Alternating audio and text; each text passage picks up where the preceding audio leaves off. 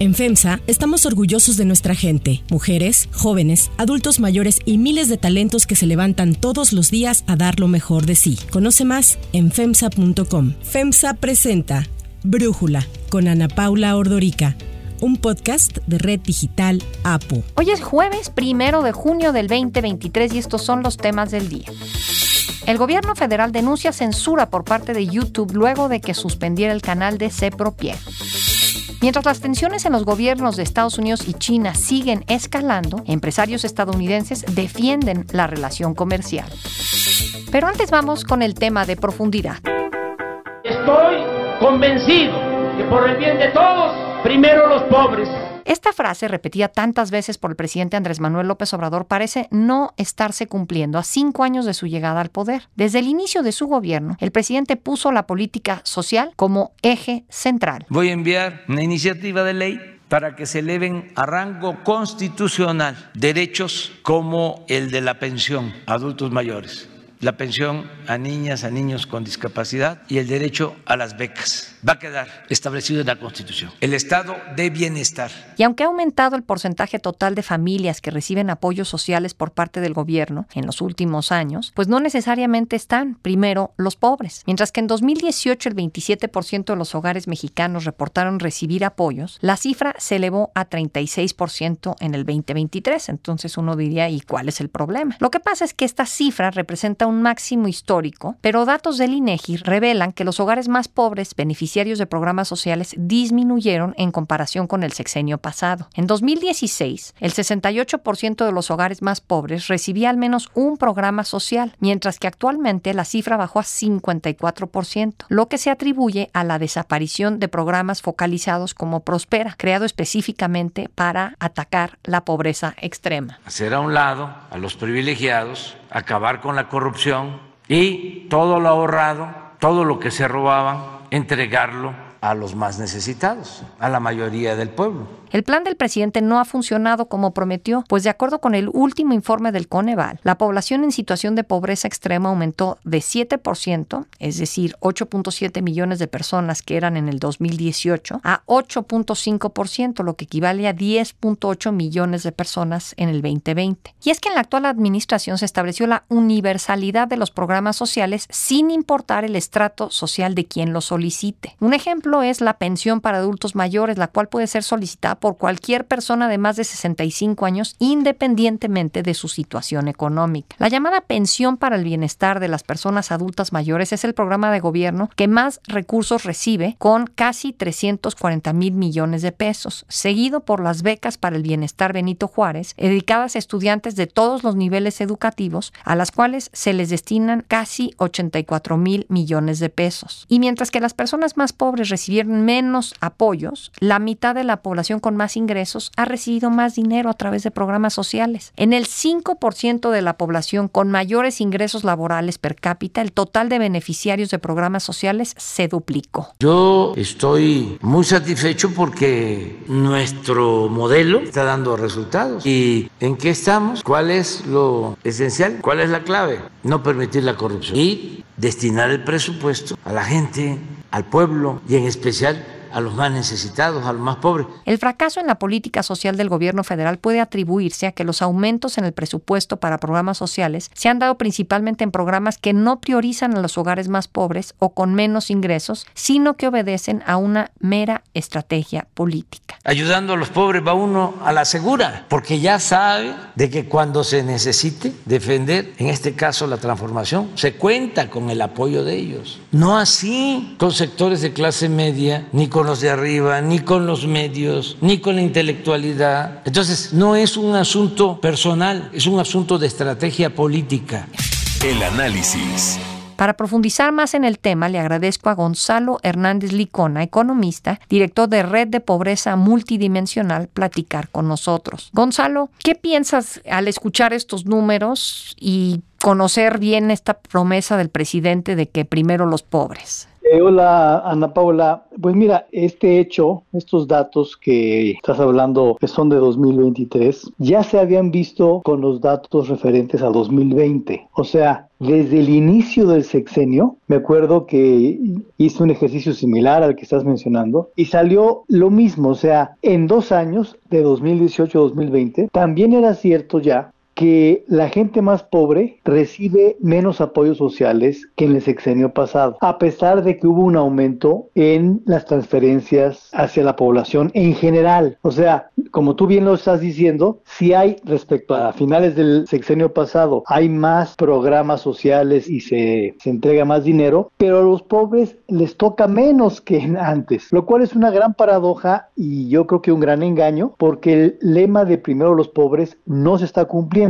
no solamente en los programas sociales, Ana Paula, sino también en otros elementos, otros rubros de la política social en su conjunto. Por ejemplo, en el caso de la salud, estos cambios que se han generado por haber eh, desaparecido el Seguro Popular y crear una cosa que nunca sirvió, que se llama Insabi, y luego hacer otra cosa que quién sabe si va a servir. Ese hecho dejó a los más pobres con muchas menos herramientas para afrontar la problemática de la salud. O sea, los más pobres están sufriendo más hoy que hace un sexenio el acceso a la salud. Entonces, realmente lo que está pasando con los más pobres es que están recibiendo menos apoyos que en el sexenio pasado. Y no es que el sexenio pasado fuera perfecto, simplemente que en el gobierno de primero los pobres ese elemento no ha estado ahí. En los más pobres, ¿eh? como tú lo acabas de decir, el programa de adultos mayores ha crecido muchísimo en todos los rubros de ingresos del país. El propio presidente está recibiendo el programa. ¿No? Y eso en buena parte, en buena parte, explica una popularidad del presidente, porque si todo el mundo recibe a adultos mayores, pues incluso la, algunos adultos mayores de clase media y clase alta se verán agradecidos con el presidente, ¿no? Entonces, pues la popularidad se mantiene, pero los pobres hoy por hoy reciben menos que en el sexenio pasado. Ahora, tú dices la popularidad se mantiene. Uno pensaría que hay uso clientelar de los programas sociales. Esa sería mi pregunta.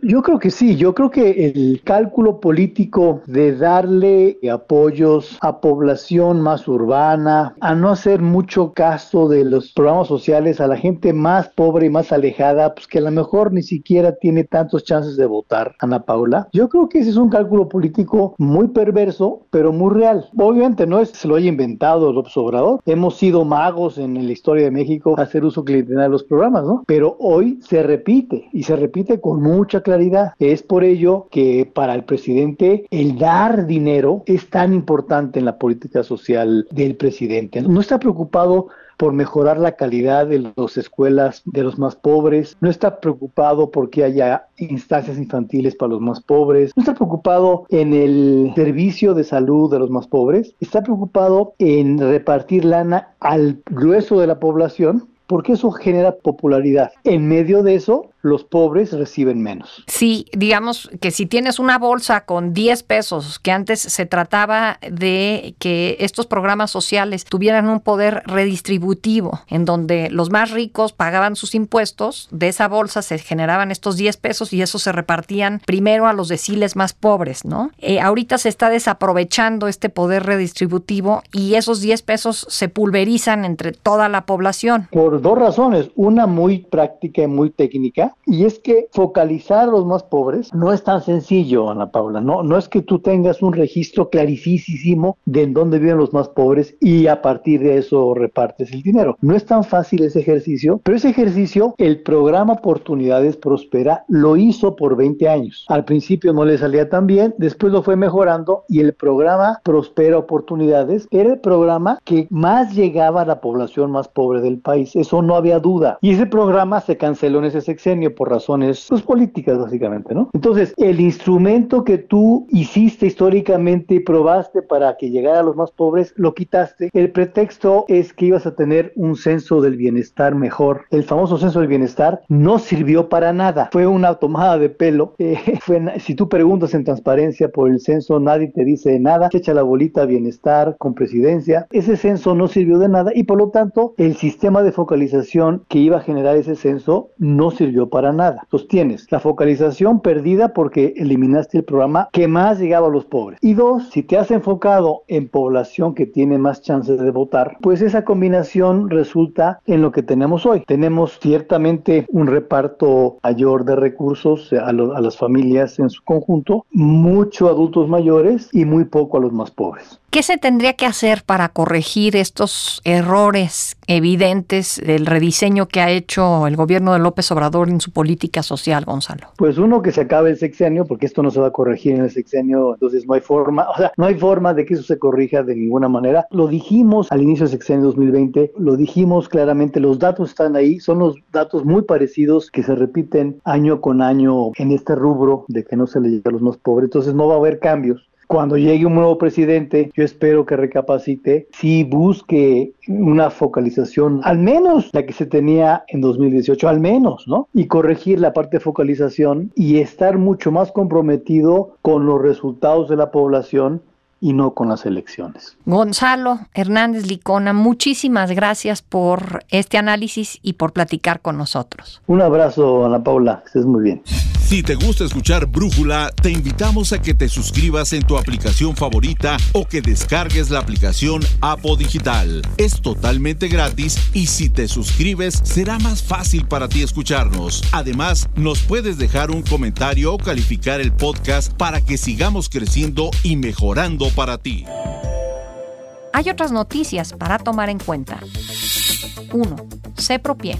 YouTube suspendió la cuenta del Centro de Producción de Programas Informativos y Especiales del Gobierno Federal, mejor conocido como CEPROPIE. CEPROPIE es el encargado de transmitir las conferencias matutinas y eventos oficiales del presidente Andrés Manuel López Obrador. Jesús Ramírez Cuevas, el vocero de la presidencia, denunció la decisión de la plataforma, asegurando que lo hizo sin justificación aparente. Sin embargo, fue más allá, señalando que detrás de la suspensión podría haber un caso de censura. Estamos viendo que pues, es una estrategia de intentar bajarlas de el máximo número de plataformas posible. Es una estrategia de censura y de ir cerrando por el impacto que tiene la mañanera, que es millones de personas la ven a través de muchas plataformas y de medios regionales, locales y nacionales. A inicios de semana, el presidente López Obrador fue alertado acerca de que YouTube había interrumpido diversas señales de la mañanera bajo el argumento de derechos de autor. Al respecto, el presidente reiteró que la transmisión de las conferencias era libre, por lo que instruyó a Ramírez Cuevas a monitorear lo sucedido, incluso sugiriendo registrar las transmisiones para que solo el gobierno federal pudiera reclamar derechos de autor. El también coordinador general de comunicación social del gobierno federal exigió a YouTube respetar las cuentas oficiales para transmitir las conferencias del presidente. Estamos hablando, dialogando con YouTube y con Google para que tomen en cuenta que las imágenes que emite Gobierno de México, López Obrador y se propie son imágenes oficiales libres de derecho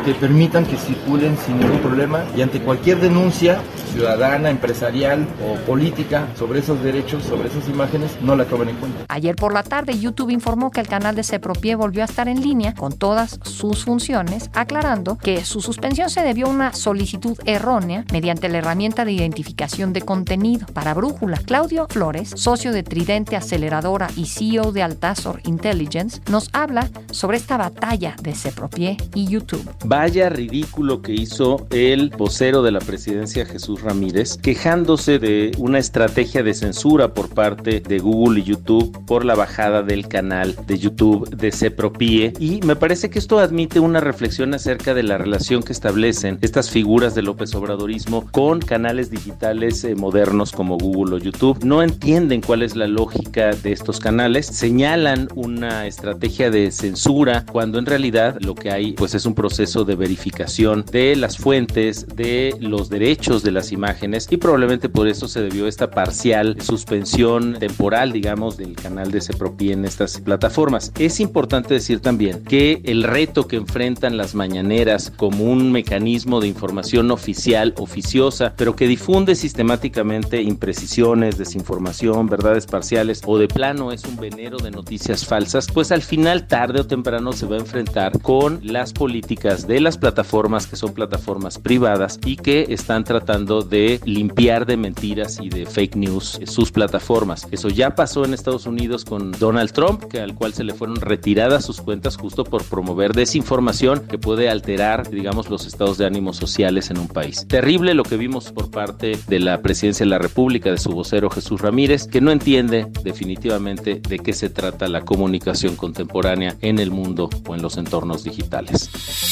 2. China. Elon Musk, propietario de Tesla y Twitter, llegó esta semana a Pekín en donde fue recibido como una verdadera estrella. Desde que aterrizó en el país asiático, el multimillonario se ha reunido con funcionarios de alto nivel del gobierno de China, entre ellos el ministro de Exteriores, Comercio e Industria, además de mantener encuentros con empresarios locales. Así habló la vocera del Ministerio de Exteriores, Mao Ning. El gobierno de China siempre ha dado la bienvenida a empresarios de varios países, incluido el señor Musk, que visitan China para comprender mejor el país y promover la cooperación de beneficio mutuo. China también promueve firmemente un alto nivel de apertura al mundo exterior y está comprometida con la creación de un entorno comercial internacional de Estado de Derecho y orientado al mercado. El viaje de Musk, que incluyó una parada en Shanghai, es el más reciente de un empresario estadounidense a China, pero no es el único. Tim Cook de Apple estuvo allá en marzo, mientras los que se encuentran también esta semana en China son Jamie Dimon de JP Morgan y Laxman Narasimhan de Starbucks. El interés de estos y otros empresarios en el mercado asiático difiere de las tensiones cada vez mayores entre Estados Unidos y China. La relación entre ambos países se ha visto afectada en las últimas semanas, principalmente después del incidente con el globo espía chino que a principios de este año Estados Unidos derribó. Así habló en su momento el presidente Joe Biden. Committed to work with China where we can advance American interests and benefit the world, but make no mistake about it. As we made last week, if China threatens our sovereignty, we will act to protect our country, and we did. Sin embargo, los frentes abiertos son varios. Está desde derechos humanos, asuntos comerciales como TikTok, el desarrollo tecnológico, inversiones, la situación en Taiwán e incluso la exploración espacial. Para cerrar el episodio de hoy los quiero dejar con música de Laura Pausini.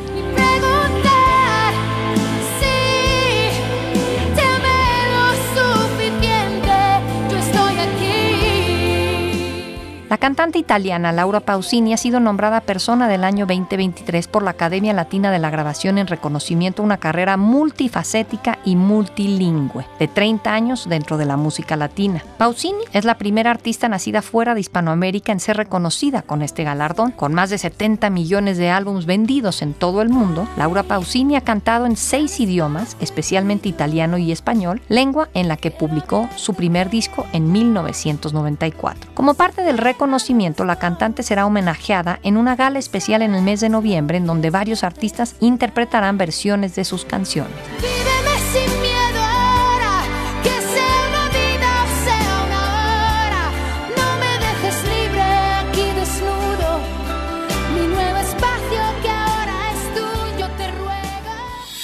Yo soy Ana Paula Ordorica. Brújula es una producción de Red Digital App. En la redacción, Ariadna Villalobos. En la coordinación y redacción, Christopher Chimal. Y en la edición, Cristian Soriano. Los esperamos mañana con la información más importante del día. Oxo, Farmacias ISA, Cruz Verde, Oxo Gas, Coca-Cola FEMSA, Invera, Torrey y PTM son algunas de las muchas empresas que crean más de 245 mil empleos tan solo en México y generan valor como parte de FEMSA. FEMSA presentó Brújula con Ana Paula Ordorica, un podcast de Red Digital APO.